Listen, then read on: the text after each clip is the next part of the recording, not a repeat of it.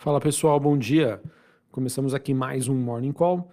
Nesta quarta-feira, dia 28 de fevereiro, sou Felipe Vilegas, estrategista de ações da Genial Investimentos. Bom, pessoal, é, olhando para as principais movimentações é, de bolsas e contratos futuros, nós temos neste momento um viés um pouco mais negativo para as bolsas na Europa e futuros norte-americano, ao mesmo tempo em que nós acompanhamos uma valorização do dólar e uma queda das taxas de juros de longo prazo nos Estados Unidos. Mercado, pessoal, que deve acompanhar hoje, né, um dos principais indicadores que ainda serão acompanhados, né, indicadores macroeconômicos nesta semana. A bola da vez, então, acaba recaindo sobre a divulgação do PIB, que acontece hoje, às 10h30 da manhã, PIB dos Estados Unidos. E lembrando que amanhã nós teremos aí os dados do PCI, que são dados de atividade e de inflação que são muito acompanhados aí pelo, é, pelo mercado, já que eles são utilizados pelo Banco Central norte-americano é, como insumos para a sua tomada de decisão. Então, a agenda macroeconômica continua no radar do mercado, como tivemos dias positivos nas sessões anteriores, hoje acaba sendo um dia então de realização de lucros.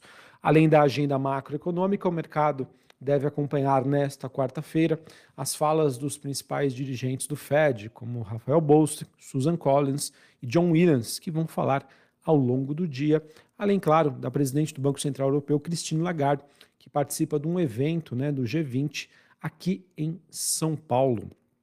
Então, digamos que esses são os principais é, eventos, né, acontecimentos que serão acompanhados pelo mercado nesta quarta-feira. Bom, sobre as movimentações, então, nós tivemos, nós estamos tendo, na verdade, a Bolsa de Londres caindo 0,61, Bolsa Francesa recuando 0,04 e na contramão, Bolsa de Frankfurt na Alemanha alta de 0,16. Futuros norte-americanos S&P caindo 0,38, Dow Jones caindo 0,33 e a Nasdaq caindo 0,5%. O VIX tem uma alta de 2,5%, mesmo assim, pessoal, numa região super tranquila, na faixa ali dos 13,76 pontos. Como eu disse anteriormente, dólar index DXY subindo 0,26 a 104,10 pontos. Taxa de juros de 10 anos nos Estados Unidos a 4,29, queda de 0,5%. E ninguém segura o Bitcoin. Bitcoin subindo mais 5%, ele que se aproxima ali da faixa dos 60 mil dólares a unidade. Uma forte movimentação e positiva, então, é, para a, este criptoativo. Foi o que eu comentei anteriormente, tá? O Bitcoin, anteriormente, digo, né, nas, nos nossos é, morning calls anteriores. O Bitcoin está sofrendo um choque de demanda. Afinal, nós tivemos a aprovação de ETFs de Bitcoin nos Estados Unidos e uma demanda gigantesca foi criada, já que esses fundos precisam comprar esses ativos. Ao mesmo tempo que é esperado aí para acontecer nos próximos meses, se não me engano, em abril, o famoso halving. É um evento que acontece a cada quatro anos, mais ou menos, em que a remuneração dos mineradores de Bitcoin cai pela metade, ou seja, menos oferta aí de, de, de, cripto, de Bitcoin então isso acaba gerando esse efeito explosivo nos preços aí desse criptativo e que obviamente acaba influenciando todo o ecossistema cripto. Beleza? Bom, então essas são as principais movimentações que nós temos aí para bolsas e outros ativos. E falando agora das commodities, a gente teve uma movimentação de baixa do minério de ferro, ele que continua o seu movimento então de queda diante das incertezas sobre demanda por aço na China, antes né, de, um, de um pico de sazonalidade que acaba acontecendo aí nos próximos meses, envolvendo o setor de construção é, civil no país. Tá? Então, nós tivemos queda no minério de ferro, o cobre também recua na Bolsa de Londres, ponto 41, níquel caindo 0,5%. Em relação ao petróleo, nós temos um movimento de baixa, o petróleo WTI negociado em Nova York caindo 1%, 78 dólares o barril, e o Brent, que é o contrato negociado na Bolsa de Londres, também caindo 1%, 82 dólares o barril. É, a gente teve anteriormente dois dias de altas consecutivas, é, mesmo com sinais de estoques mais elevados nos Estados Unidos, ao mesmo tempo que a gente teve aí a OPEP+, é, mencionando para o mercado que poderia estender aí os cortes de sua oferta. Então isso ajudou principalmente ontem ao petróleo ter uma movimentação positiva e acaba entregando aí parte deste movimento nesta quinta-feira. Acabei não comentando, né, mas falando de commodities, sempre importante falar de China. A Bolsa de Xangai teve uma queda de quase 2% é, nesta quarta-feira, movimento que foi ah, influenciado aí depois de uma recente recuperação das bolsas chinesas.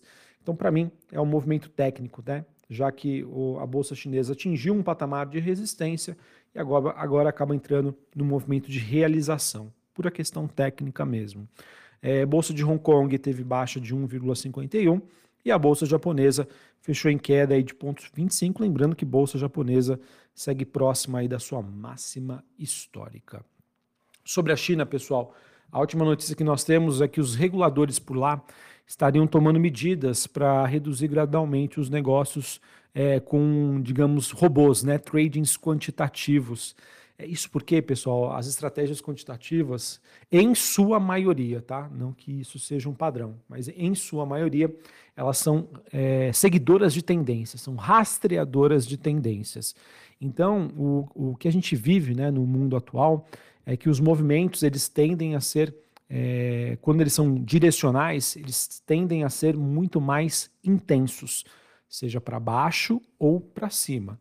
Vis-a-vis -vis é o que acontece também com o Bitcoin. Tá? Então, por, como a gente vem acompanhando o movimento de baixa das ações na China, a gente acaba vendo esses tradings quantitativos, né, esses robôs, seguindo operadores de tendência.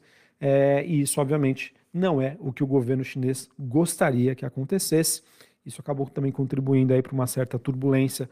Foi uma também das justificativas pelas quais, além da questão técnica, a gente teve um movimento de baixa nesta é, quarta-feira. Beleza? Então, segue aí. É, essas são as principais informações que nós temos sobre o noticiário e atividades globais.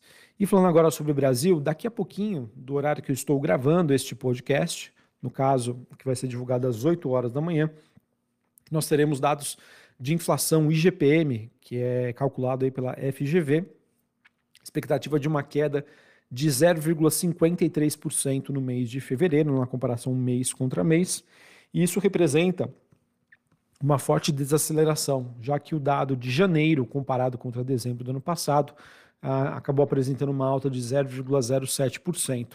Se for realmente confirmado, pessoal, esse número de, de inflação, né, no caso uma deflação, isso pode ser bastante construtivo aí para a tese Brasil, já que ontem né, nós já tivemos o IPCA 15, que veio abaixo das expectativas do mercado e acabou trazendo aí uma, um alívio né, para o mercado de renda fixa, é, já que a gente acabou tendo um fechamento da curva de juros, ou seja, o mercado precificando aí menos juros à frente. É, só para vocês terem uma ideia, a gente virou o mercado né, de sexta para segunda com os investidores precificando que os juros no Brasil, a Selic, ia terminar 2024 a 9,75, tá?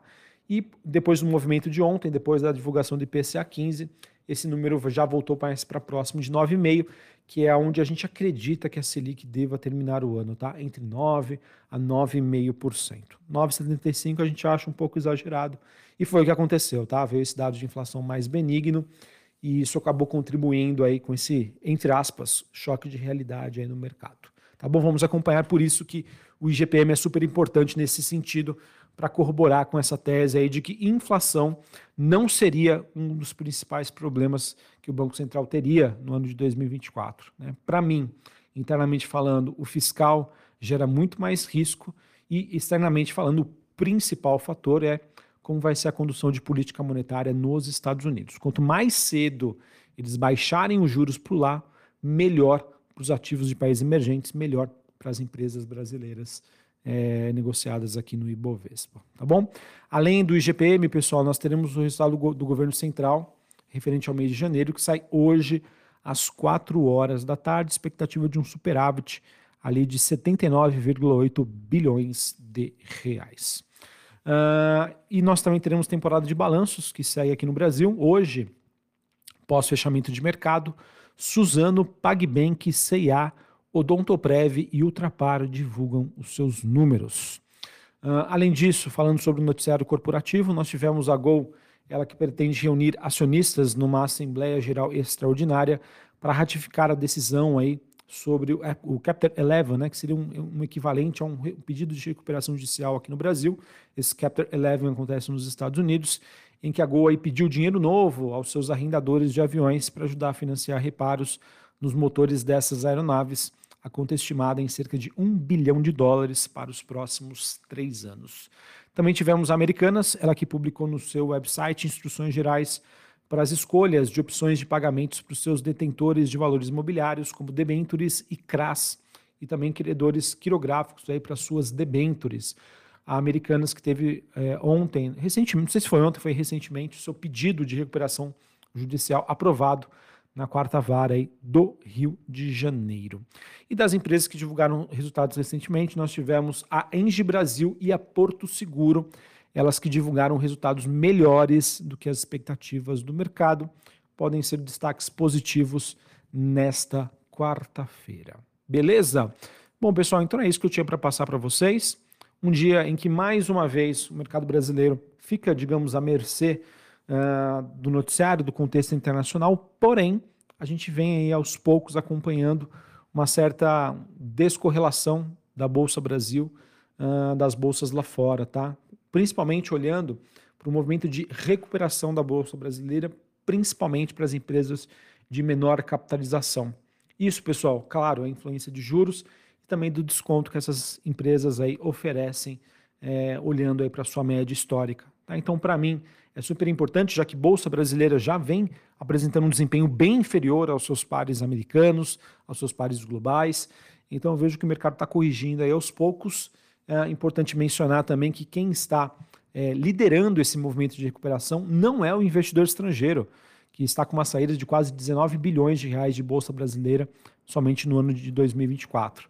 Muito pelo contrário, quem está liderando esse movimento, depois de uma saída muito forte do ano passado, é o investidor institucional. E esse investidor compra o quê? Sim, ações ligadas à economia doméstica, empresas de small cap. Um abraço, uma ótima quarta e até mais. Valeu!